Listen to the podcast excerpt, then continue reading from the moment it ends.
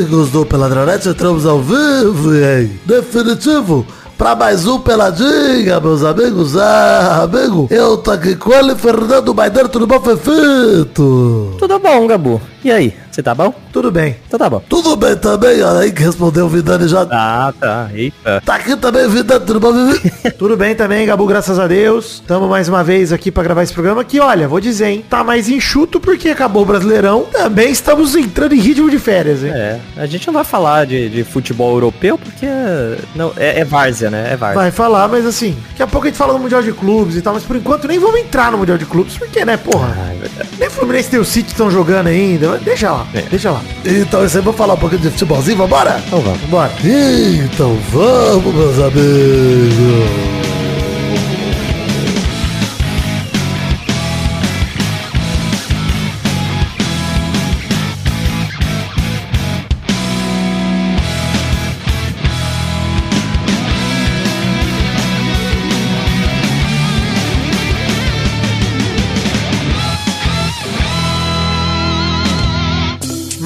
Só, hein? Tem redes sociais do Peladinha, acessando peladranet.com.br ou na descrição do episódio que estão ouvindo em qualquer agregador de podcast. Você pega o link para todas as redes sociais do Pelada, Twitter, Instagram, os grupos e tal, ou as redes sociais particulares nossas, né? Arroba Príncipe Vidani, arroba o Fernando Maidana no Instagram ou Maidana LH no Twitter e arroba Show do Vitinho, que no próximo Pelada deve estar de volta, hein? Tá voltando. Eu tô ouvindo, tô, tô com a cabeça no, no chão aqui, ó, com a orelha encostada no chão. Eu tô ouvindo o Vitinho chegando. Tá vendo, rapaz? É isso. Vitinho, graças a Deus, tá melhor aí. Vai lá no Instagram do arroba show do Vitinho, dá uma moral pro Vitinho que está voltando a produzir conteúdo depois de um período que ele tá meio Borocochô, borocochô. complicado, meio dif- com dificuldades, borocochô, bem triste mesmo, mas agora ainda bem que ele deu uma melhorada. Enfim, estamos felizes de ter o Vitinho de volta no próximo programa, se tudo der certo. Vai dar. É, mal acompanhado rolando, feed próprio, link no post pra você curtir. Dessa semana, um recap de várias histórias. Elogiamos Chico Moedas essa semana, hein, Maidana? Que isso? Ele apareceu e depois da Luísa Sonza espremer todo o suco dessa história que ela poderia, vida que segue. Não ficar jogando pedra no cara pra sempre também. Então, tá bom, Chico, vai embora. É isso que a gente falou. Pronto. É, é um, é um cara qualquer, mano. É um cara qualquer, um cara aleatório. Isso, um cara aleatório que, primeiro, não desmereceu a mina, não disse que não traiu, não disse que ela tá louca, não disse que ela mentiu, nem nada. Pronto. É, ele fez merda, pronto. Aceitou sua punição. Mal com o pé da semana polêmico, tem outros assuntos, obviamente, a gente falando do Cariani. Hum. Esse craque. Craque do fisiculturismo. Esse, esse é, pô, Que droga, hein, o que aconteceu aí. é uma pena. Uma droga mesmo. Enfim, é,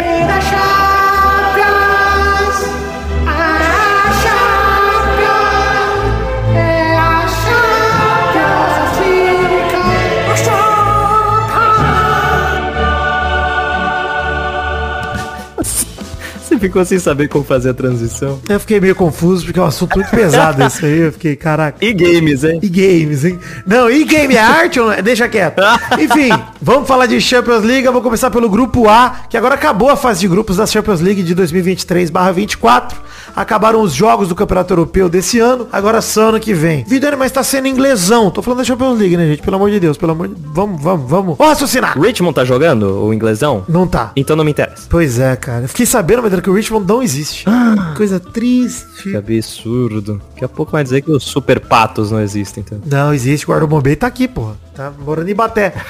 o grupo A da Champions League terminou com o Bayern de Munique em primeiro com 16, Copenhague em segundo com 8, Galatasaray na Liga Europa com 5, Manchester United em último com 4 pontos. Os dois jogos da rodada teve Copenhague em 1, Galatasaray 0, né? O Galatasaray fez o gol com 12 minutos do segundo tempo, classificou para as oitavas, foi para a Liga Europa. E vamos falar de Manchester United 0, Bayern de Munique 1, que sacramentou a elim- não apenas a eliminação precoce do Manchester United, que já tinha, né, praticamente sido eliminado na rodada passada, mas sacramentou a lanterna do grupo pro Manchester United, bicho. Nem Liga Europa, cara. Que que é isso? Cara, assim, pode fechar. Se isso não derrubar o Ten Hag, nada derruba, mano. É, tá maluco. Costas quentes demais. Porra, cara. Não sei se você viu o gol do Coman, né? Belo passe do Harry Kane, inclusive, mas vacilaço da zaga do Manchester United, que marcou o fofo. Botes do FIFA, hein? Tá uma piada, cara. Tá uma piada o Manchester esse ano. É o Botafogo europeu. Certamente. Putfire. O Manchester United tá até tirando isso do Arsenal, hein? Que é uma tristeza. Que o Arsenal, a única coisa que ele tinha era ser o Botafogo da Europa. E o United tá começando a tirar. Mas, cara, é muito foda, hein, Maidana? Pô, eu acho triste mesmo, cara, ver um time chegar nesse ponto. Porque o problema do United vai além de performance em campo. Até os nomes do United, mano. Você olha e fala, pô, um ou dois só você quer no seu time, sabe? Você fala, mano, É, tá fraco mesmo esse ano, cara. fraco demais, cara. O Bayern, por outro lado, não tem nada a ver com isso. Tá invicto na competição, 16 pontos, tá ótimo. Líder do grupo A. É, foi, foi o, que, o que reflete exatamente isso aí que você falou, né? O time tá fraco, vai fazer o quê? Não dá pra jogar só com a camisa, não. Pois é, e, e jogou em casa contra o Bayern de Munique, no seu próprio estádio, impôs nada, né?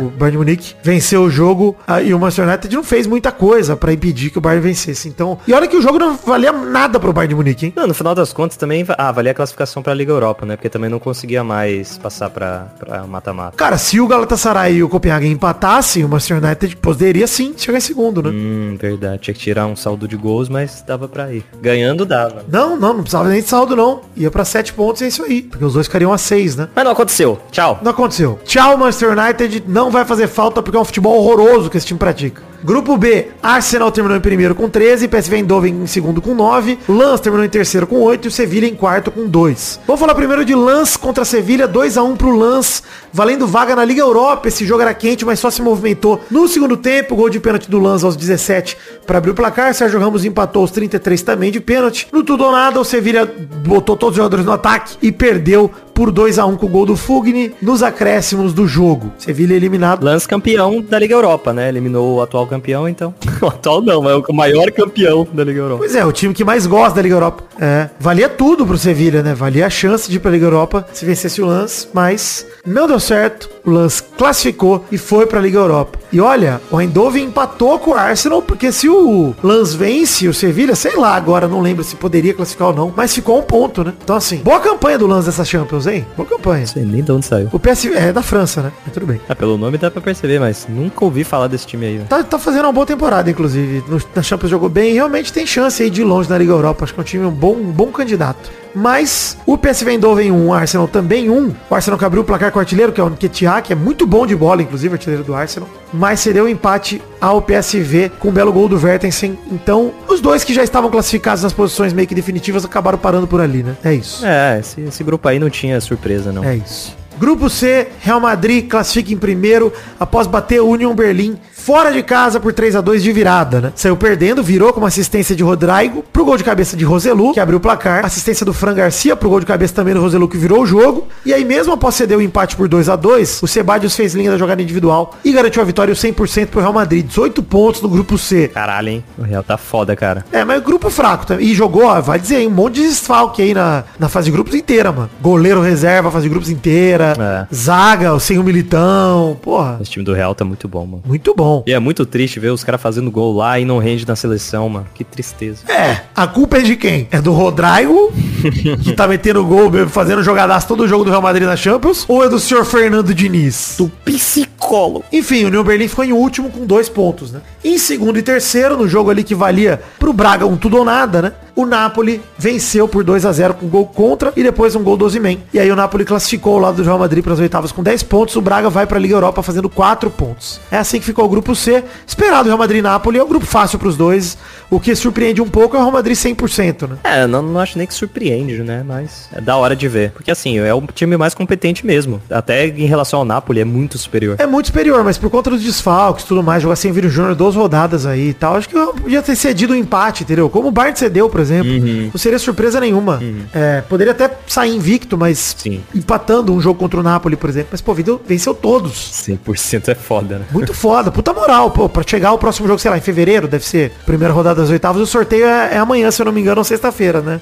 E aí, pô, vai chegar lá no, nas oitavas contra quem quer que seja, pode ser até o Paris Saint-Germain, inclusive. Uma puta moral, mano. Uhum. Foda. Grupo D, Real Sociedad em primeiro, empatada com o Internacional com 12 pontos, que ficou em segundo. Os dois classificados já estava resolvido, mas foi um empate chato em 0 a 0 nessa rodada que garantiu aos dois 12 pontos cada um. Jogo de comadre. No outro jogo que parecia que não valia nada, Maidana, valeu a Liga Europa pro Benfica. O Benfica se redimiu nessa Champions, cara. Olha aí. Benfica venceu o Salzburg por 3 a 1 fora de casa. Gol olímpico do Di Maria aos 30 minutos pra abrir o placar, cara. O Di Maria, eu vou te falar, viu? Toma no cu, cara. de vez em quando ele ressuscita, né, cara? Tem hora que ele faz uns bagulho que ninguém mais faz, mas beleza, muito foda. É. O Rafa Silva ampliou ainda no fim do primeiro tempo, o Salzburg diminuiu em batida forte de fora da área e o Benfica precisava vencer por dois gols de diferença e chegou lá. Venceu. Golaço de letra nos acréscimos do segundo tempo do Arthur Cabral, cara. Puta que pariu. Fora de casa, o resultado precisava. Puta que pariu, né, mano? Cara, o Benfica fez quatro pontos nos últimos dois jogos da Champions e se classificou pra Liga Europa. É isso. Cara, essa, essa tradição que o Benfica tá construindo tá bem parecida com a do Atlético de Madrid, né? Claro que, dadas as devidas proporções aí que o Atlético faz isso há muito mais tempo, mas tá se tornando isso, né? Tá sempre ali, tá pegando Liga Europa, toda a fase de grupos tá lá também, às vezes faz um campeonato que, que ganha um pouco mais de destaque. É da hora ver isso, além dos, dos grandes times ali sempre. Mas, pô, o Benfica conseguir quatro derrotas seguidas nos primeiros quatro jogos, cara, era vexame, mano. É, sim, fechando, mas... O Benfica tem grandes jogadores, mano. Bons jogadores mesmo. Tem o Di Maria, tem o Arthur Cabral. A gente fala do Rafa Silva, jogador de Portugal também muito bom. Então, assim, Mas muita gente velha também. né? Concordo. Mas ainda assim, acho que é um time que poderia ser um pouco mais competitivo. Acho que faltou mais postura do que bola pro Benfica nos primeiros quatro jogos. E aí, É, talvez faltou o Di Maria botar a bola embaixo do braço antes, né? Fazer esses. aparecer antes. nunca fez isso na carreira, vai fazer agora pra quê também? Então é complicado. fez fez um, um- um jogo da Copa, um jogo da Champions, um jogo. Fez quando não valia nada. Mas ó, a gente falou aí do, do, do Lance como um candidato na Liga Europa. O próprio Galatasaray também acho que merece essa posição. O Benfica é outro, cara, que chega forte na Liga Europa. Sabe, pra mim é um time que cresce pra Liga Europa. Então, Sim, sim. vai ser legal de acompanhar. Ninguém vai ver Liga Europa no Brasil, Maidana. Ninguém vai ver. Jamais, nunca verei. Mas a gente lê o jornal no outro dia e fala que legal, o Benfica ganhou. Bom, Ah legal. lá, ganhou, é. É, é isso. Grupo E, Atlético de Madrid líder com 14 pontos, Lazio em segundo com 10. Os dois se enfrentaram hoje. 2 a 0 Atlético de Madrid na Espanha. Gol e assistência do brasileiro o lateral esquerdo Samuel Lino. Gol foi do Griezmann, o gol que ele deu assistência. Então, Atlético de Madrid 2, Lazio 0. Bom demais ver a Lazio perder. Infelizmente não valia nada. Já tava em segundo de qualquer jeito. Então, é isso. É, infelizmente passou. Valia o primeiro lugar do grupo, né? Essa, esse jogo. Então, o Atlético se garantiu que coloca a Lazio em maus lençóis aí pra pegar os times mais brabo na próxima fase. Já, já pegar um real e ser amassado. Nossa, meu sonho. No outro jogo, que esse sim já não valia nada, o Feyenoord visitou o Celtic. E, enfim, o Celtic venceu um jogo Olha aí. na Champions. Chegou a quatro pontos, o Feyenoord ficou com seis e é isso aí. Tá bom. Ficou 2x1 Celtic, só pra falar o placar, pra gente não esquecer, pra também atender ao, ao meu desejo de organização. Grupo F, temos Borussia Dortmund em primeiro com 11 pontos e o PSG em segundo com 8. Eles empataram na Alemanha por 1 a 1 Jogo que poderia ter eliminado o PSG da competição, hein? Porra, Borussia. Puta que pariu, mano. Que destreza. O meu porra vai pro Milan, tá? Que a, a exemplo do Benfica, demorou também pra se ligar nessa Champions, tá? é, demorou pra acordar. Pô, cara, na moral, as duas derrotas ali, ó, contra. Primeiro contra o PSG na França, né? Que depois o Milan virou. Mas depois contra o Borussia na Itália. Se fosse um empatezinho do Milan lá na Itália. É. Empatezinho, Maidana. Puta, cara. Tava Milan e Borussia nas, nas oitavas. Que tristeza. Cara, o Borussia abriu o placar, cedeu o empate na sequência. E o PSG agora que tem que se cuidar, porque vai pegar pedreira no mata-mata, bicho. É. Ó, potenciais adversários do PSG, tá? Como não pode cruzar com nenhum time do mesmo grupo e nem do, de- do mesmo país, não pode pegar o Borussia, então pode pegar Barcelona, City, Atlético de Madrid, Real Sociedad, Real Madrid, Arsenal ou Bayern de Munique. Pedreiraças, qualquer um desses, pedreiraças. É. Não tem caminho fácil pro menino Paris Saint-Germain. Talvez o Real Sociedade seja o que ele mais queira pegar, né? Exato, é que assim, a Real Sociedade vem jogando um futebol bem legal. Falei de Skukinho Woods, dois programas atrás aqui também. Vem jogando um futebol legal. Vamos ver como vai estar, que seria o sonho pro PSG, realmente, dadas as opções. É. Pegar o time que tem tanta camisa quanto o PSG na Champions League, que é nenhuma, né? É, verdade. Final das contas é isso aí. É pau a pau aí vai de momento. E o PSG não tá fazendo um bom ano, essa é a verdade. Então, cara, é isso. O Borussia se classificou em primeiro do grupo, beleza. Vai ter vindo um pouco mais fácil nas oitavas e vai seguir. O Milan conseguiu vaga na Liga Europa, batendo o Newcastle por 2 a 1 na Inglaterra. O Newcastle derreteu os fins de Champions, hein? Esse é o Botafogo da Europa. A gente falou, mas esse esse não perde o título. Desgraçado! O Newcastle nos últimos quatro jogos tem três derrotas e um empate, bicho. Feio, muito feio. O único empate foi fora de casa na rodada passada contra o PSG, quando a gente achava que o Newcastle ia operar o milagre, né? E não operou. Aí, ó. Outro culpado também pela, pela classificação do PSG. Verdade. É o próprio Newcastle que não segurou a vitória lá contra o Paris Paris Saint-Germain. E aí, o Milan fica com o prêmio de consolação, que a essa altura do campeonato pro Milan parece um prêmio de consolação. É, depois do desempenho. Parecia que ia ficar de fora de tudo, jogava fora de casa, era tudo o contrário, né, Maidana? É. Desempenho pífio do Newcastle que... Esse sim eu falo, cara, puta time, um elenco muito bom, o time com investimento aí bilionário, milionário, bilionário é exagero, vamos, vamos com calma, Vidani, mas milionário, e os caras ainda assim conseguem fazer um papelão desse. Tudo bem, Newcastle tá em sétimo lugar na, na Premier League, não tá fazendo o melhor ano da sua história, mas também tá longe de ser o pior. Tá bem na Premier League até o Newcastle. Mas podia ter ido mais longe da Champions, hein? Podia ter priorizado, né, cara? Já que não tá indo bem lá, é o que o, o Real Sociedade tá fazendo, né? Real Sociedade também, eu acho que tá em sétimo também no, no Campeonato Espanhol, mas tá priorizando a, a Champions, então. É. Até porque se o Newcastle vencesse o Milan, pelo critério de desempate, ele passava o PSG, né? Hum, caralho. Porque ganhou em, ganhou em casa e empatou fora. Então, assim, acho que pelo critério de desempate, que é confronto direto de resultados, o Newcastle passaria o PSG. Olha aí. É, enfim, é isso. Newcastle culpado. Mais um vilão. Mais um vilão aí, por termos que aturar. Mas, assim, né? PSG agora, mano, de verdade, sem o Neymar, sem o Messi, pra mim o time já derreteu, mas não bota mais medo em ninguém. É, vai voltar a ser o que era, né? Vai voltar a ser o que era. Mbappé, vambora, vambora. Vamos sair aí. Corre. Vamos, vem pro Vasco. Ih, Alexandre Matos chegou, hein? Mbappé, aguarde telefonema de Paier que fala francês também. Olha. Só aguardar. Já tô com informações quentes aqui, Maidana. De Bruyne chega sábado, Lewandowski domingo. Pode anotar. Vou anotar. Não, sério não, tô falando sério. A Laba chega também pra gente.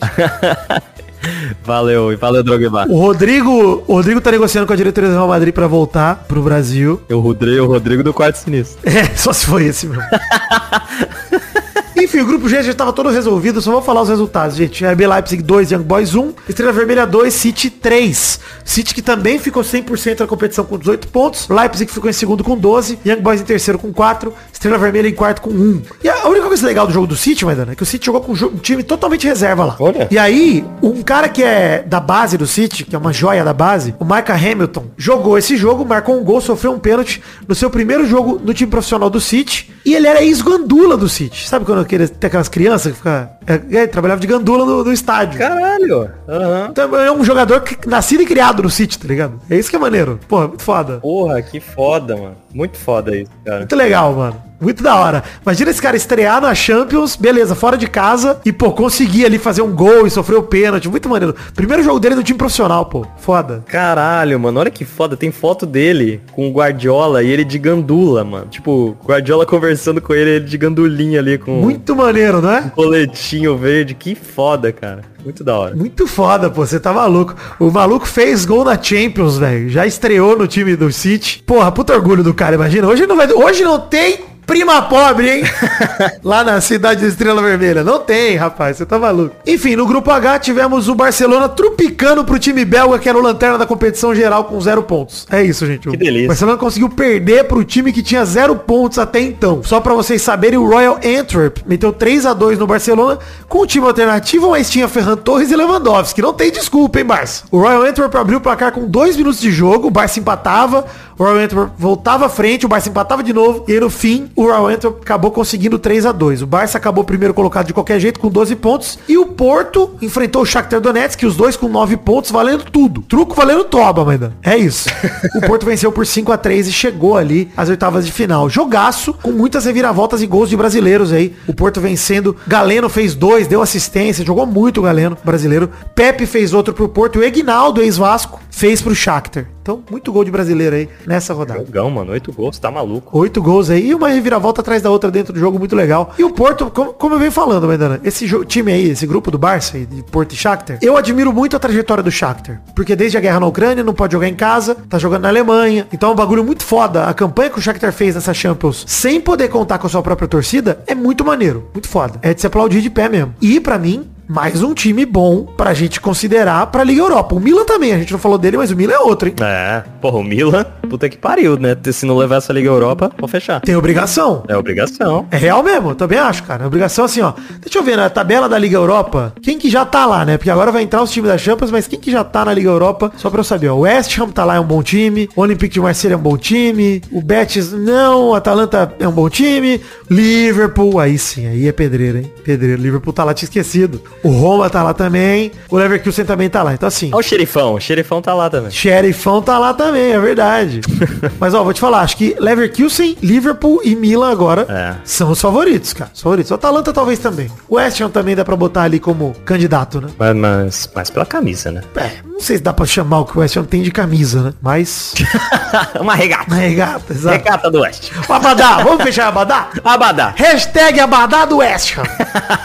E é isso. Então o grupo fecha com Barça e Porto nas oitavas. E pra mim, o Porto é um desses times encardido, hein, cara? Pra ele classificar em, em primeiro. Pô, o Porto, ó, vamos, a gente olhou pros primeiros, vamos pensar nos segundos colocados, ó. Porto, Leipzig, PSG é o mais encardido de todos. Lazio também encardido. Internacional também encardido, ó, tem um segundo colocado complicado. Napoli também encardido. Cara, tem os, tem os segundos difíceis aí, bicho. Essa Champions tá legal, cara. Tá bem da hora. Assim, ó. É verdade. Não, vai ser maneiro. Ansioso pelo sorteio, Maidana. Ah, Grande sorteio. aquele sorteio. Ah. Queria dizer aos ouvintes que estamos em três plataformas de financiamento coletivo, Padrim, PicPay e Patreon, que eles podem colaborar com o couber orçamento deles, de qualquer forma, a partir de um real. Lembrando que esse mês a gente quase bateu a última meta, quase chegamos a dois mil reais, batemos 1930 e um pouquinho, com 214 colaboradores. Eu quero convidar o ouvinte a colaborar com o couber orçamento dele a partir de um real, pra gente chegar a 215 colaboradores, Verdana. Quero crescer um só. Bora. Um só. Aí dá. Então você, ouvinte, me dá esse presente de Natal, vamos crescer um colaborador nesse mês pra gente voltar a 215. Você que não colabora ainda, nunca colaborou, tira esse tempo agora pra olhar pro Padrim, PicPay ou Patreon. Tem o link no post pra cada uma das plataformas pra você colaborar com o do Orçamento. A vida não só no Brasil. O Patreon é pra isso, é pra você colaborar com moeda estrangeira. E você nos ajude a chegar em 215 colaboradores. Atualmente temos 214. É só isso que eu vou pedir pra todos vocês. Muito obrigado. E agora eu quero um momento do parabéns, Maidana.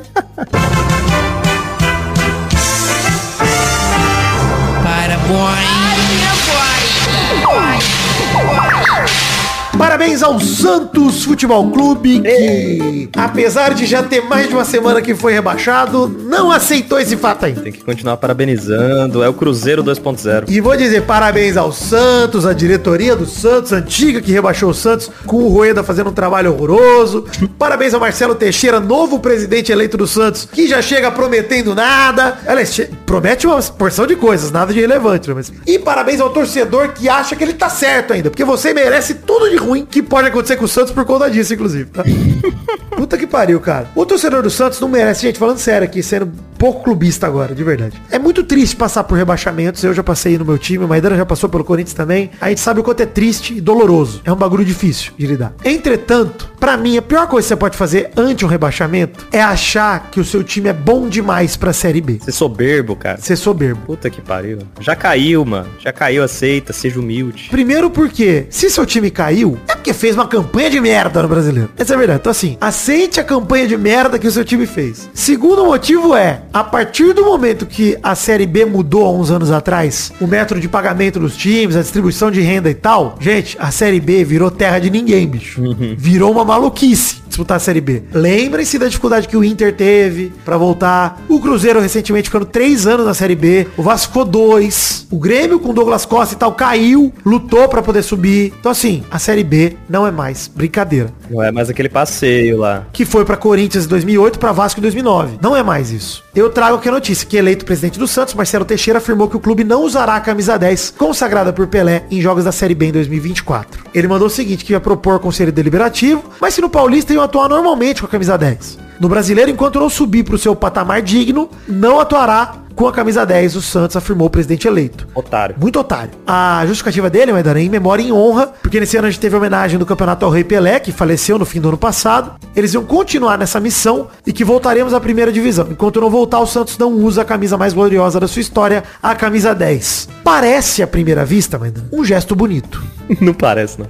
Eu acho que quando você olha à primeira vista, o olhar desatento, ele olha e fala, bonito, Pelé acabou de falecer, pô, faz um ano, legal. Entretanto, pura prepotência. É muita prepotência, cara. Puta merda. Arrogância. É o discurso de a Série B não merece a camisa 10 do Pelé por ali. Só que deixa eu explicar uma coisa pro Santos. A camisa 10 não é do Pelé. A camisa 10 do Pelé é a que o Pelé usou.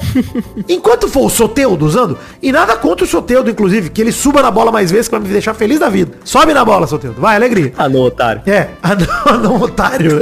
Mas, brincadeiras à parte, nada contra o Soteldo. Eu tiro um bom jogador, não é, não é nem de longe um dos piores que vestiu a 10 do Santos. O Pelé é o Pelé, entendeu? O que importa é quem veste a camisa 10 do Pelé. E não a camisa 10 do Pelé. É simples. Sabe o que eles podiam ter feito, Maidana?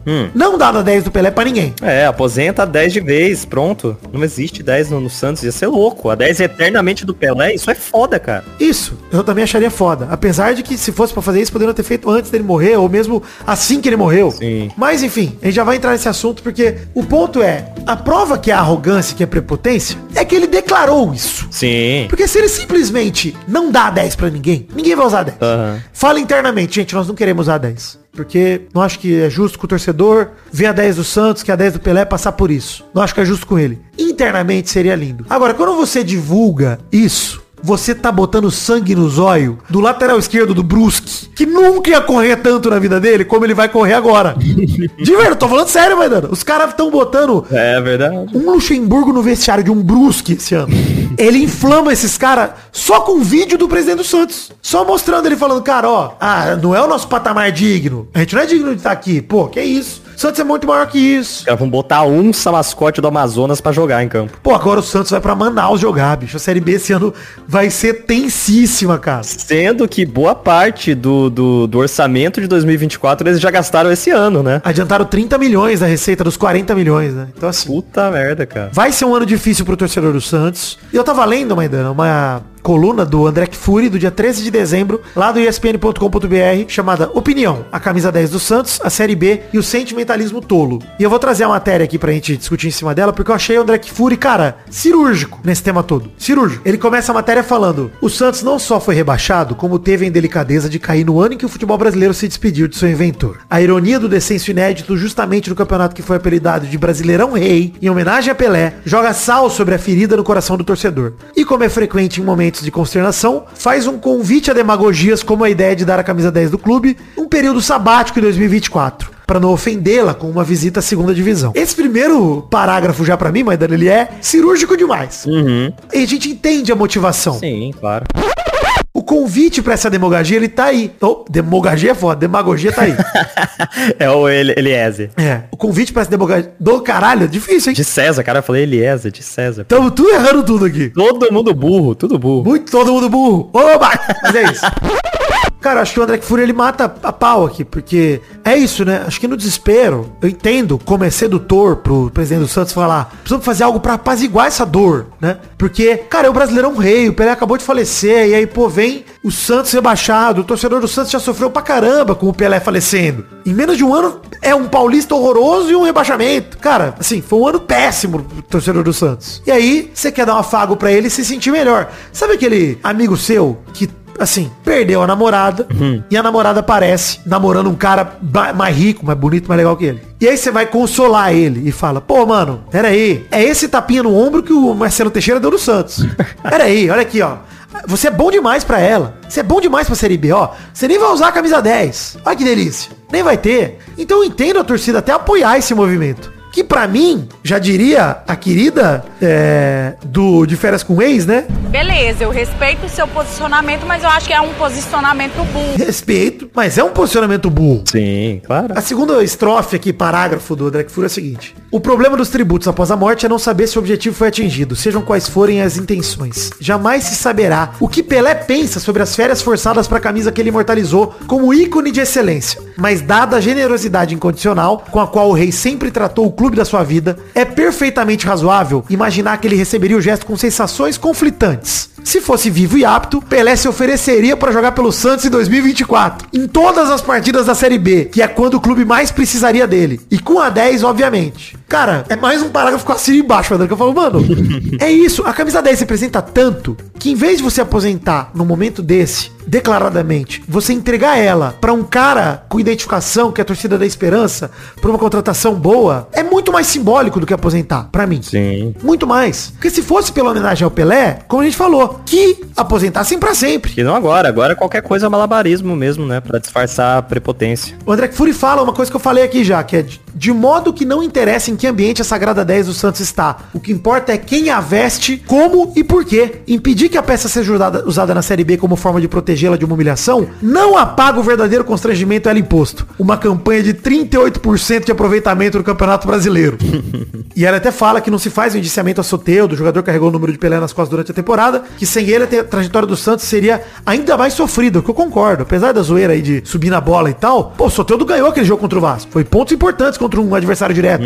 Poderia ter salvado o Santos, né? Então assim, teria sido pior ainda se não fosse o Soteudo. Então nem é uma questão com o Soteudo em si. É uma questão que o que humilhou o Santos não foi a Série B, não é jogar a Série B. Foi o campeonato péssimo de Série A que eles disputaram esse ano. A Série B é uma forma de recuperar a dignidade do Santos, inclusive. É uma oportunidade disso. Que o Corinthians aproveitou, que o Palmeiras aproveitou. Onde o Palmeiras tá hoje? Onde o Palmeiras estava 10 anos atrás? Perdendo pra Mirassol, indo pra Série B. Mano, acontece. É uma triste realidade do futebol brasileiro desigual, com péssimas administrações em vários times. Em que cartolas gastaram, gastaram e gastaram. Sim. E tá geral quebrado. Essa é a realidade do Brasil, pô. Então chegou a vez do Santos. É aquilo, se não há planejamento, isso aí vai chegar pra qualquer um. É isso mesmo. Qualquer time, cara. Não, não existe não existe camisa, não existe história que apague um mau planejamento. Isso aí vai acontecer, cara. Não dá pra sustentar o time só pela torcida. A torcida faz a parte dela, queima carros, exige da diretoria, mas se a diretoria não faz nada, é isso que acontece, cara. É isso, uma gestão completamente errada, dinheiro adiantado. Pra onde foi esse dinheiro, cara? O que, o que virou É. esse dinheiro que foi adiantado do ano que vem e que agora vai fazer uma falta do caralho pra reestruturar esse time? É isso. É isso. É isso. E assim, você pega, Maidana, tudo que rolou há cinco anos atrás, eu lembro que tinha aquele papo de, ah, time grande não cai. Era Santos, Flamengo, São Paulo e Cruzeiro. Flamengo e São Paulo. Cá estamos. Santos e Cruzeiro já caíram. É.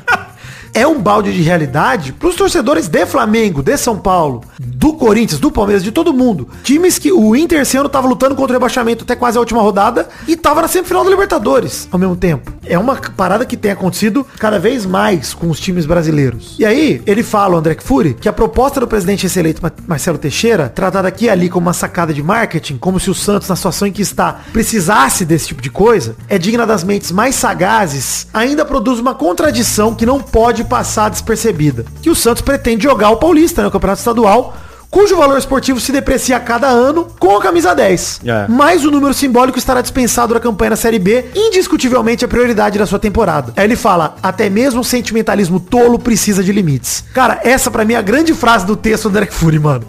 Porque, mano, é isso. A camisa 10, a mística da camisa 10 do Pelé, vai estar presente no Paulista pra quê? É. Pra quem usar? Pra disputar o quê? O que, que o Santos quer com o Paulista desse ano? Sem sacanagem, Maidana. Já há tanto tempo já deixou de lado, né, cara? Tá maluco. Ano passado ficou de fora das oitavas. E se esse ano ficar de fora de novo? É, e aí? Do mata-mata do Paulista. E aí? E se cair pro A2? E se cair pra dois? E aí? Cai com a camisa 10 do Pelé, mas não pode jogar Série B com a camisa 10.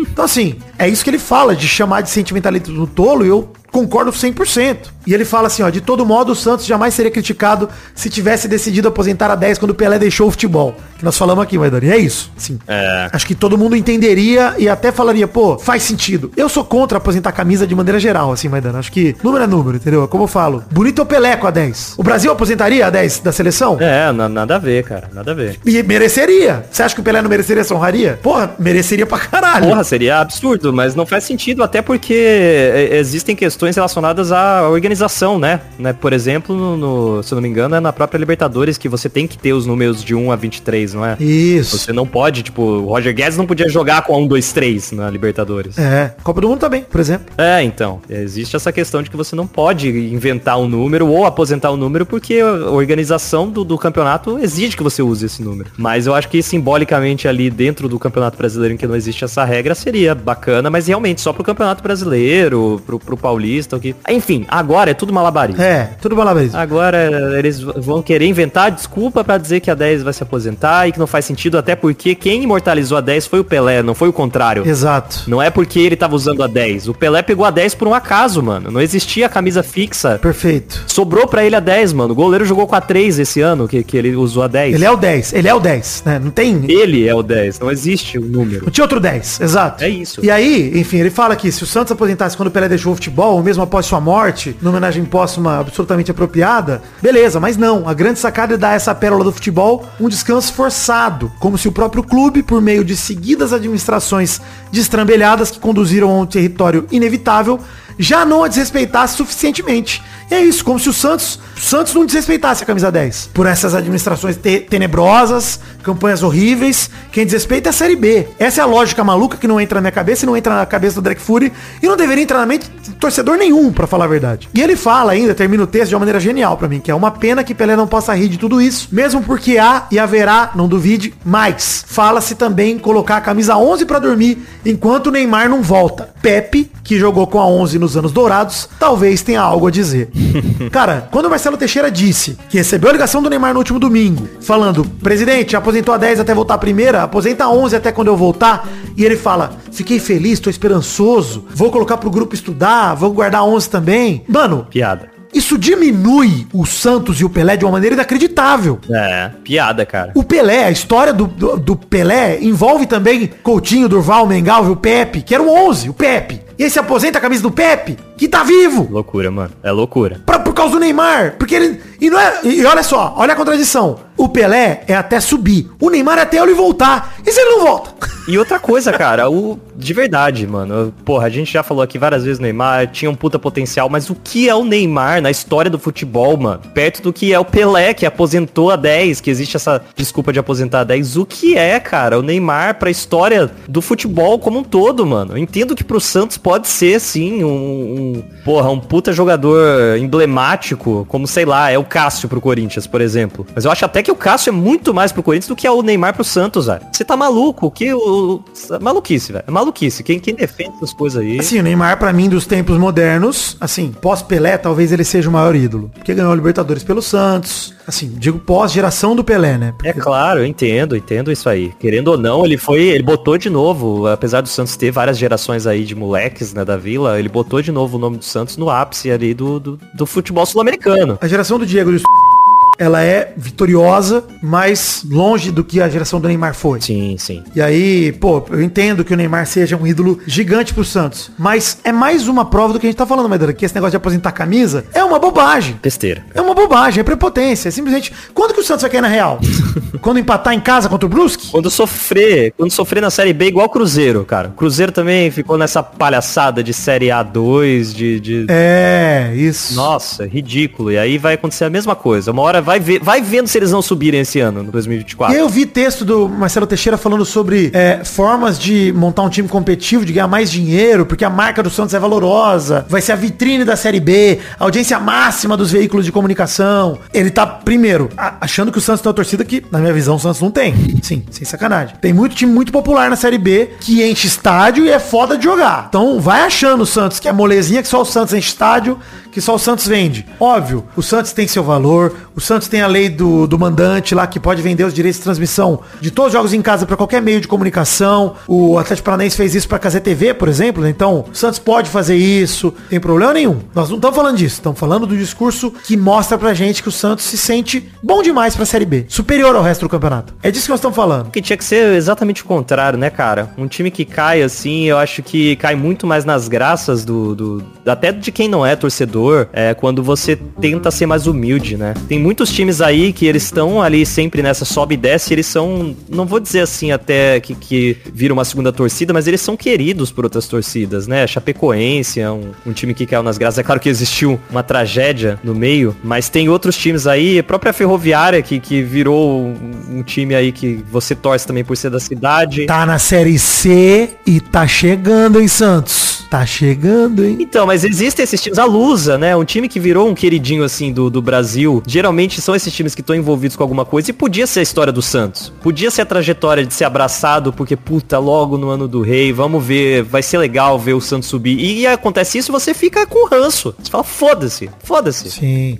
Mas ó, só na Série B esse ano, tá? Sport enche estádio pra caralho, time difícil pra caralho de enfrentar. Ponte Preta e Guarani, vão- o Santos vai enfrentar. Tem o Ceará, tem o Curitiba, tem o Goiás e tem o América Mineiro que caíram com o Santos, que são bons times. Tem o Havaí que tá sempre por aí. Ituano dá trabalho pra caralho. Botafogo de Ribeirão. O Vila Nova que quase subiu. O Novo Horizontino fez um puta campeonato.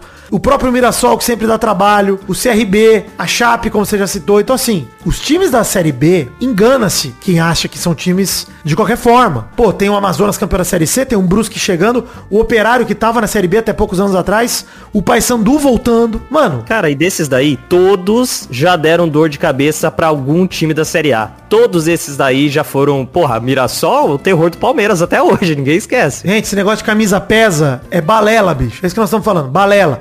O Santos tem que entrar pra essa Série B. Inclusive, eu acho que o momento de arrogância seria com o campeonato em andamento e o Santos fazendo uma boa campanha. Aí você começa a botar, impor respeito. Porque agora o Santos é um bicho que tá castigado, tá maltratado, foi surrado por 19, 19 não, mas 16 times do Campeonato Brasileiro. O Santos foi surrado. Caiu. Agora era a hora de ficar pianinho e organizar o ano que vem na maciota.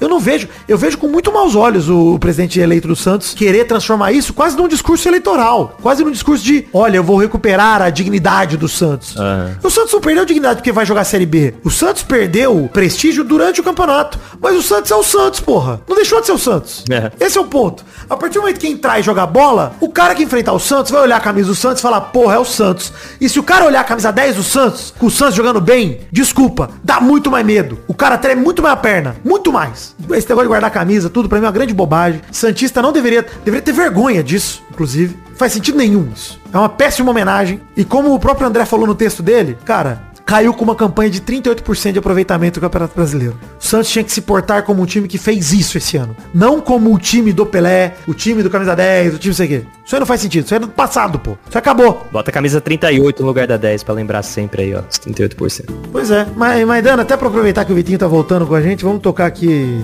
a vinheta. Eu quero lá a pergunta da semana já é essa, hein? O que, que você acha aí dessa palhaçada? Já vou chamar de palhaçada do Santos querer usar aí a camisa, não querer usar a camisa 10 na, na Série B. Ô, Vitor, correio. Cartinhas bonitinhas da Batatinha enviadas por endereço podcast. Lendo rapidinho pra gente não perder muito tempo, Maidana. Cleiton de Mineiros, Goiás, que falou que o segundo lugar do Grêmio foi muito desgastado. Também lamentou o pênalti não marcado entre Corinthians e Grêmio. Muita gente me criticou, falando, vida, não foi por isso que o Grêmio perdeu o campeonato. E os erros que o Grêmio cometeu? E os erros que o Grêmio perdeu pro Corinthians por 1x0, gol do Romero no outro jogo e tal. Gente, o Grêmio cometer erros acontece, todo time comete. A arbitragem cometer um erro tão grotesco, é isso. Eu não tava criticando o Corinthians, eu não tava criticando o Grêmio. Eu tava falando que o VAR e os erros de arbitragem desse ano decidiram o campeonato. Não é pra torcedor do Corinthians ficar incomodado. Não é pra vocês esse recado, pô. É o VAR. É isso. Enfim, mas ele também lamentou aqui que é isso. Realmente, esse erro crasso da arbitragem. Como houveram outros erros também, mas esse pra mim, não sei você, mas pra mim foi o mais grotesco que eu lembro do campeonato. Ah, foi um erro que realmente podia ter mudado o curso do campeonato. Não, e podia ter mudado até pra melhor pro Corinthians. Imagina se o Cássio pega o pênalti do Luan. É. Essa é uma história maravilhosa pra gente comentar aqui. Muito mais legal do que eu ficar falando de erro de arbitragem agora, 13 de dezembro. Enfim, ele começou a ver bem-vindos ao Wrexham depois de escutar eu falando sobre. Obrigado. Manda relatos, por favor. Ele falou que vai mandar. Manda um abraço. O Jonatas, que acompanha o uns 5 anos, mandou a primeira cartinha aqui. É Santista e tava escrevendo depois do primeiro rebaixamento do Santos. Ele torce desde 2002, quando ele tinha 6 anos. Viu glórias e viu os times terríveis também. O que mais magoou esse ano foi a falta de brilho, falta de luta. Desde 2021 o Santos vem entregue ao azar e agora a conta chegou. Nunca mais posso dizer que meu time nunca caiu. Nunca mais posso dizer que não jogamos a Série B. Cá entre nós, Jonathan, não serve de nada dizer isso, mas tudo bem. Se você gostava de dizer, fico triste por você, mas foda-se também. Não vai mudar nada pra vocês. Vou ter que assistir jogos de terça e sexta, torcer pelo melhor e mesmo que ganhe o campeonato, é um acesso e não um título. Rueda pequenou, destruiu e maltratou o time na sua gestão. O covarde nem apareceu na vila. Escondido como um rato que prometeu e mentiu, enganou uma torcida que acreditava nele. Vão-se os bagres, ficam os torcedores. Esses caras já estão de férias, planejando viagens com seus salários astronômicos. Nós estamos aqui trabalhando depois de uma péssima noite de sono, sendo zoados pelos amigos e sem resposta. Amigo Jonatas, desculpa, mas faz parte também ser zoado, tá? Foi rebaixado mesmo, tem que se fuder. Eu acho que tem que se fuder mesmo. Faz parte. Faz parte total do jogo, porque você zoaria também se caísse o Palmeiras, São Paulo, Corinthians, né? Então, faz parte também. Mas eu entendo a, a ironia do presidente do teu time tá lá com as costas quentes, tranquilo, enquanto você tá sofrendo aí. Entendo. Como não escolhemos o time que amamos, estou aqui, estarei ano que vem. Esperando que a queda seja virada de chave para que, que precisávamos para voltar a ter um presente só de glórias. Nascer viver e no Santos morrer ainda é um orgulho que nem todos podem ter. É, Jonatas, esse patriotismo de time aí, eu já não sei se, né? se eu compartilho.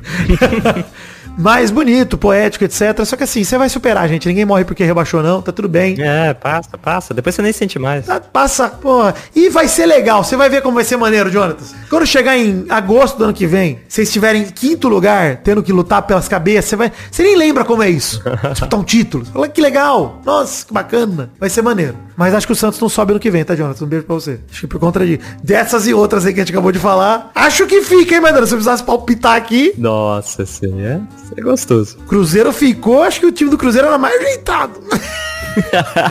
o menino Pernambucaio mandou a trajetória de Souza no Náutico em 2023 entre agosto e dezembro. 1. Um, chegou ao jogo 100 com a camisa do Náutico. 2. 1 de agosto não tá jogando nada na reta final da Série C. 7 de agosto, 35 anos, teve o contrato renovado até o final de 2024. 9 de agosto, dois dias depois, chamou o técnico Fernando Marchiori de gordo mentiroso filha da puta, por não aceitar ficar no banco. 26 de agosto, o Náutico eliminado da Série C. Setembro, foi emprestado para Ponte Preta e só aceitou ser emprestado recebendo integralmente o salário. Novembro, não aceitou negociação com a América do Rio Grande do Norte. Em 10 de dezembro, aceitou a rescisão amigável com acordo de receber o restante do contrato parcelado pelos próximos dois anos, 35 mil por mês. 12 de dezembro, acertou com a América de Natal. Caralho. Não quis ser negociado pra fuder o time, foi rescindir. E aí, boa, foi pro América de Natal. É isso, ele ficou com raiva do Náutico. É isso, Pernambucaio. Obrigado por trazer essa, essa história bonita pra gente. O José Eduardo mandou aqui pra terminar, ou ainda não, um e-mail com o título Opinião do Especialista. Quero pedir opinião pro especialista em cigarro Testostirinha, o show. Olha. Fumar cigarro vencido é melhor? É um ponto de vista, hein? Vamos ver o argumento dele. O cigarro tem substâncias que fazem mal. Logo, se essas substâncias estão vencidas, elas não fazem mal mais. Olha. Então o certo. Eu tô impressionado. Ele pergunta: então o certo é fumar cigarro vencido? Obrigado pela ajuda. Olha, é um, é um ponto de vista que eu não tinha pensado ainda, mas eu prometo que eu vou experimentar. Não precisa. Não precisa porque parou de fumar. Parei assim, mas às vezes é tão tão gostoso. É gostoso. É bom, né? É bom. A conversa. Puta que pariu. Mas parou de fumar. Mas eventualmente eu vou testar. A gente testa. Eu compro um vencido. Não, eu compro um e deixo vencer. Melhor do que comprar vencido. Tá bom, combinado. Mas solto, hein? Solto. Pra não ficar maço aqui em casa, não, porque cheiro de cigarro e tudo aqui. Caralho, o que que tá acontecendo? Obrigado, desculpa, Maidana. Obrigado, José Eduardo, pela sua cartinha. Estamos juntos aí com a hashtag do programa de hoje, Abadado West Ham. E comentroxas do programa passado, se passamos de 100 comentários. Maidana já sabe se passamos? Passamos, estamos com 107 comentários. Peladranet 643 caiu no colo, entre parênteses, do capeta. Esse título, Maidana, não sei se todo mundo pegou. Acho que dá pra entender, né? Porque ao mesmo tempo, o título caiu no colo do Palmeiras. Certo. E o Santos caiu no colo do capeta. Então foi Certo. As quedas no colo, né? É. Então vamos lá, dois comentroxas, cada um, Maidana, comece lendo o comentário pra estrear esse bloco. Comentrouxa aqui do Chapolin Colorado, que eu falei na semana passada que era um dos nomes que tava sumido, e falou, voltei, me afastei do futebol porque estava pra cometer crime de ódio após René e Ener entregarem a semi pro Fluminense. Fico feliz em ser lembrado. Olha aí, Alegria, Chapolin, muito obrigado. bem-vindo de volta, que infelizmente, né, pro seu mental, mas bem-vindo. Olha aí, Arthur Araújo mandou, Vidani comenta a contratação do Alexandre Matos, por, provavelmente a contratação mais importante nos últimos 10 anos. Cara, eu não gosto de comentar contratação de diretor, de, sei lá, de diretoria, tá ligado? Mas é um puta nome. Sério, o que ele fez no Palmeiras, o que ele fez no Atlético Paranaense, ele que levou o Vitor Roque, por exemplo, pro Atlético Paranaense. No Palmeiras ele levou alguns nomes, Maidana. Por exemplo, Dudu, Ah, apenas. Deivinho, nomes recentes da Revolução, o Everton também, o Gustavo Gomes, se eu não me engano, foi ele também. Então, assim, grande parte deste time do Palmeiras, campeão de tudo aí com o Abel Ferreira. Pô, muita gente pro Cruzeiro também, o Everton Ribeiro, o Ricardo Goulart foi ele que levou pro Cruzeiro. Então, assim, ele tem muito trabalho que credencia ele pra fazer um grande trabalho pelo Vasco. Estou esperançoso, aguardando a chegada de De Bruyne já no sábado. Se não chegar, já vou protestar. É isso. Vai queimar Corsas, Celtas, começa sem sedã. Pelo menos o Mbappézinho tem que vir. Tá em baixa. Enfim, obrigado, Arthur Araújo. Mais um comentário, mais um comentário aí, ô Maidana. Comentracho do Dominique Torresmo, que falou, como o único torcedor do América vivo, quero contar pra vocês sobre o jumento Everaldo que foi pra Disney quando deveria se apresentar pro último jogo. No fim do primeiro turno, quando o América tinha impressionantes 9 pontos dos 53 disputados, a torcida foi cobrar os jogadores na saída de um jogo. Quando disseram que o time seria rebaixado, Everaldo prontamente respondeu, e daí se cair? A diretoria, composta por um bicheiro e um oportunista, não fez porra nenhuma porque odeia o próprio torcedor. O jumento Everaldo tinha ganhado renovação até 2026 com salário astronômico, mas agora tá desempregado. Posso ficar aqui horas falando sobre como o América fez a pior campanha da história no ano que teve o maior orçamento da nossa história, sobre como uma diretoria de desgraçados destruiu a reputação do clube contratando criminosos que sequer jogaram bem, ou como nosso diretor de futebol disse que a gente não contrata com base em DVD de jogador, a gente vê dois ou três jogos e só contratou bandido e ex-jogador em atividade. Mas não vou. fora Salum, fora Alencar e fora Cascardo. Caraca, que, que relato humano. Gostei demais.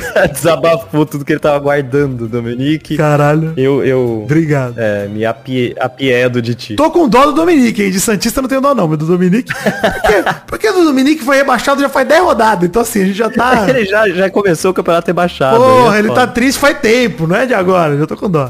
Enfim, um abraço também pro Adriano Couto que mandou. Não acredito. É a última vez que eu vou falar nesse assunto, Maidana, juro por Deus. Mas assim. Não acredito que vocês citaram a possibilidade do Grêmio ter feito dois pontos a mais e ter sido campeão. Que fanfarrões! Como se Palmeiras, Galo, Flamengo, Botafogo e Bragantino não tivessem sido prejudicados nenhuma vez no campeonato. Não sejam ridículos. Adriano Couto, eu vou tentar explicar de novo que talvez eu não tenha explicado muito bem. O que eu tô criticando é um erro crasso de arbitragem, não é sobre nem o Grêmio, inclusive. Poderia ter sido outro time nessa situação. O ponto é, não estou defendendo. Eu quero. Deixa eu falar uma coisa. Mas ainda não preciso falar, eu acho. Fala. Eu quero que o Grêmio se foda. Eu não ligo pro Grêmio. Ah, eu eu tô- caguei pra merda do Grêmio. Que o Grêmio vezando jogador por jogador. Não ligo. Quero que se foda. Agora, fica claro aqui, quero deixar essa revolta pra falar que eu não me importo com a porra do Grêmio, cara. Eu tô falando disso pra mostrar como um erro de arbitragem em pontos corridos às vezes pode resolver um campeonato. Aí ele fala, pô, Vidani, mas todo mundo pode ter sido prejudicado. Ok, mas em época de VAR, bração aberto, o Roberto reclamando do lance específico. Tô falando daquele erro, de um erro desse tamanho. Num jogo com aquele tamanho. Como eu falei, a gente falou naquele programa da época. O Corinthians estava, cara, na beira de uma crise. Se perde com um gol do Luan em casa, a Arena Corinthians vinha abaixo, iam quebrar tudo. Mano, num campeonato que o Santos e o Vasco foram prejudicados, a princípio com razão, no caso do Vasco, do Santos com razão, mas depois o Vasco teve o seu direito de jogar em casa privado esse ano, por muito tempo. O Corinthians poderia passar por algo parecido, acaso a torcida tivesse tido essa reação. E existia o cenário para tal naquele jogo. É isso que eu tô falando. Foi um erro de arbitragem importantíssimo num jogo que poderia ter mudado tanto a situação do Grêmio quanto a do Corinthians, inclusive, na luta contra o rebaixamento. Isso poderia ter influenciado pra caramba. Foi um jogo determinante, um erro de arbitragem que as pessoas chamam de erro pra mim, é um erro no pior sentido da palavra erro. Não é um erro, uma desatenção. É uma incompetência, é um bagulho assim, não pode aceitar. E aí quando eu chamo esse assunto é, de novo, é porque eu quero tomar pra todo mundo, deixar claro que estamos vivendo uma época de tecnologia no futebol, a gente não pode aceitar um bagulho desse. Tem sim que lembrar desses erros, cara. Não pode deixar cair no esquecimento. Tem que mostrar e falar, mano, olha que merda o VAR no Brasil esse ano. Olha que bosta. Olha que cocô, como cagaram o campeonato. Cagaram, cara. É isso. Não só nesse lance, obviamente. Vamos agredir o Murichou, vamos agredir o Murichou, por favor. A culpa é toda do Murichou. Pô. Toda. Enfim, beijo pros jogadores do Grêmio, nada contra vocês também. É só uma forma de demonstrar a minha insatisfação. Nesse momento, a sua mensagem já tá tocando no vestiário. Já. Quando eles forem jogar contra o Vasco, puta, Vasco segura. Desculpa, Vasco. Mas não vai ter jeito, né? O Mbappé não vai tremer pro Grêmio, tá maluco? Você tá louco? É isso, hashtag Abadado West. Chegamos ao fim do programa de hoje. Comente no post desse programa aqui no Peladranet 644. Um beijo pra todos vocês, fiquem com Deus e até semana que vem pra mais um Peladranet. Valeu, alegria! Alegria!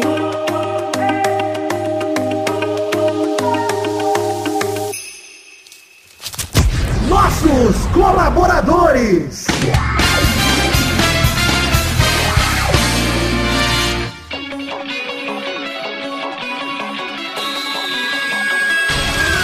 Chegamos e hoje estou sozinho. Neste mês sou eu quem vai dar recompensa para todo mundo que colaborou com 10 reais ou mais no mês passado, novembro de 2023. Essa é uma meta garantida por todos os colaboradores no Padrim, PicPay ou Patreon que colaboraram com 10 reais no mínimo. Abração para Adelita Vanessa Rodrigues da Silva, Adriano Nazário, Alcides Vasconcelos, Alisson Ferreira da Silva, Anderson Carteiro Gato, André Luiz Rufino, André Schlemper, André Stabler, Arthur Takeshi Gonçalves Murakawa. Aí, ô Vidani, deixa eu fazer um pouco. Tá meio sem voz, hein? Tá bom, deixa eu. Vai lá. Brando Silva Mota, Bruno Gunter Frick, Bruno Kelton, Bruno Soares de Moura, Sidão Oliveira, Cleanto Santiago, Concílio Silva. Eu assumo daqui, Danilo Rodrigues de Pádua, Davi Andrade, Diego Santos, Dionelson Silva e de Carlos Santana, Eduardo Coutinho, Eduardo Vasconcelos, Elisnei Menezes de Oliveira, Érico, Everton Santos, Evilásio Júnior, Fernando Costa Neves, Felipe Frouf, Flávio Vieira Sonalho, Frederico Jafelite, Jorge Afrodic, Guilherme Clemente, Guilherme Oza, Guilherme Xavier Ferreira, Israel Peixinho, Jonathan Romão, José Wellington, Leonardo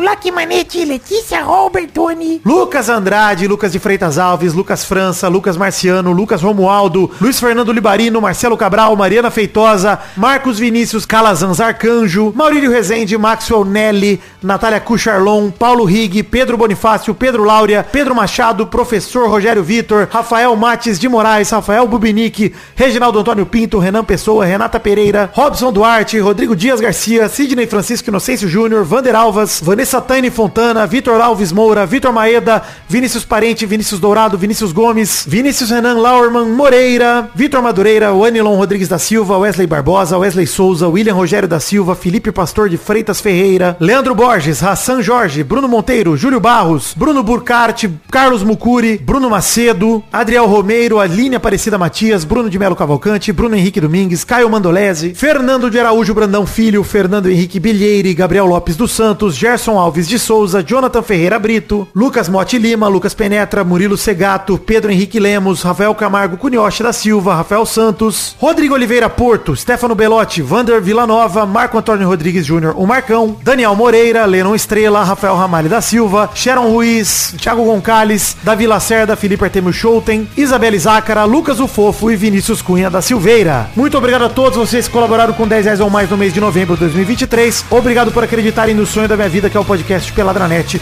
Tamo junto, eu amo vocês. Deus abençoe vocês sempre. Tenham um Feliz Natal e um próspero ano novo. Valeu! Alegria! Alegria!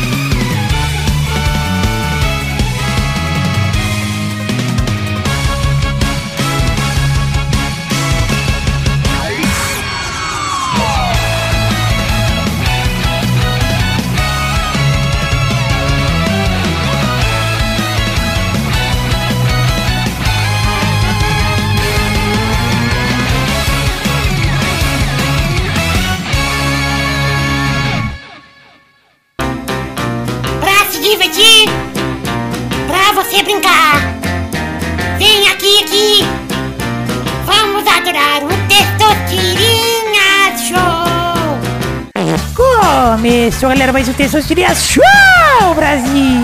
Uou, e aí, turma, beleza? Beleza, testosta. Show! Então vamos definir a ordem do programa de hoje. O primeiro que joga hoje é ele, Maidana. Ah, aí sim. O segundo que joga hoje é ele, Vidani. Aí, ok. Então vamos rodando a roleta para a primeira categoria do programa de hoje.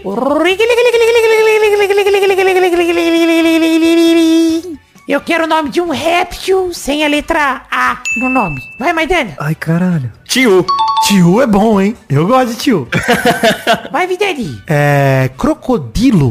Olha. Mais uma rodada. Vai, Vidani. Eita, Vai, caralho. Vai, Maidana. Ai, agora eu me confundi todo. Caralho, mano, não é possível. Não existe, não existe mais nenhum. Não tem. O pau do Pedro com escama. Errou!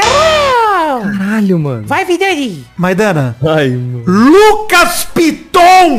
Ai, caralho. Maidana. Sucuri! Puta que pariu. Agora vem um monte, caralho. Ah, rapaz, cobra. Você não foi pras cobras, né? Você não foi pras Nossa, eu cobras. fiquei só dos lagartos, filho. É, Puta rapaz. que pariu. Nossa, aqui veio uma cobra bacana, viu? Vou falar, hein? Bom demais. Ah, que merda, cara. Parabéns, Vidani. Valeu, Tessostirinha. Belo programa hoje, hein? Belo programa. Educativo, como sempre. Estamos no mês dos animais, hein? Daqui a pouco Tamo, tamo. o filme de macaco aparece no próximo programa, hein? Não, não, eu não aguento mais perder pra filme de macaco. Pô, bom demais, hein? Eu podia ter falado do Celeste. Celeste, porra. Mas serpente funcionaria, eu acho, né? Serpente rolaria. É, né? Termo geral pra, pra cobra e tal. É isso então, gente. Um beijo, queijo. Até o programa que vem. Tchau, tchau, pessoal. Valeu. Ale... Alegria e crocodilo. Alegria e crocodilo. Hashtag. Não.